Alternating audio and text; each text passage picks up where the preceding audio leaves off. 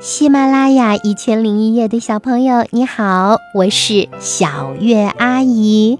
小月阿姨会在一千零一夜给你讲故事，还会在小月阿姨自己的电台讲故事。你只要在喜马拉雅上搜索“小月阿姨”这四个字，就可以找到我讲的一百多个专辑。好，今天讲的故事是《小青虫的梦》。夏夜的草丛里。音乐响起来了，它和月光一样，仿佛会流淌似的。叮铃铃，那是蟋蟀在开音乐会，它的琴弹得特别好，油亮亮的样子也特别神气。哇哦，伟大的音乐家！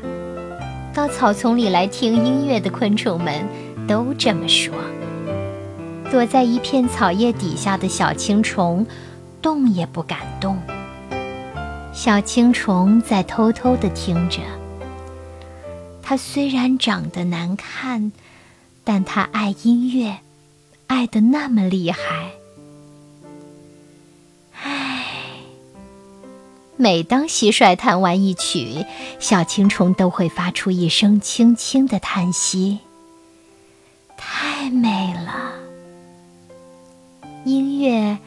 总会把小青虫带到一个遥远的梦境里。可是，蟋蟀不喜欢小青虫，常常把它赶走。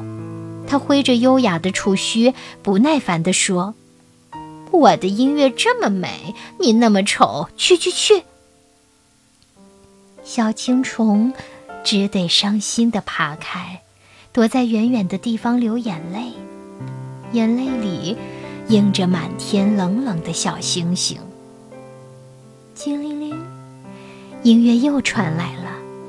小青虫抬起头来，凝神听着，望着那远远的朦胧的草丛，那里显得更加迷人。它轻轻地向前爬去，后脚踩着前脚的脚印。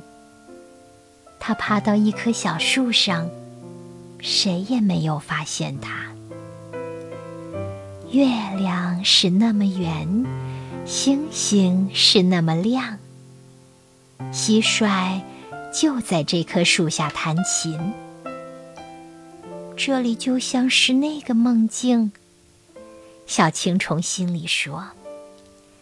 小青虫躲在一片树叶底下，悄悄地做了一个茧。它想。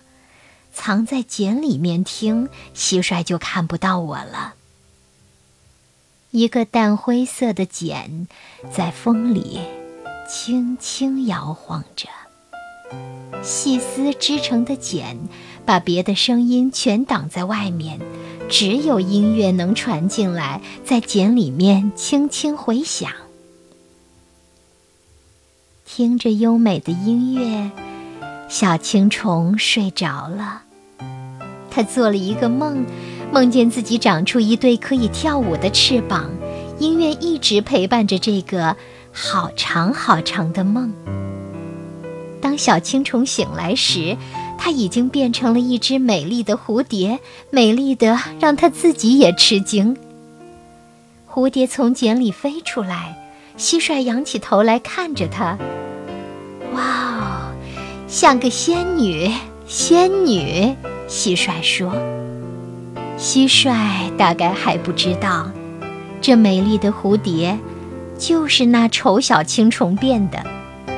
蝴蝶大概也不知道，如果没有音乐，它会是什么样子。”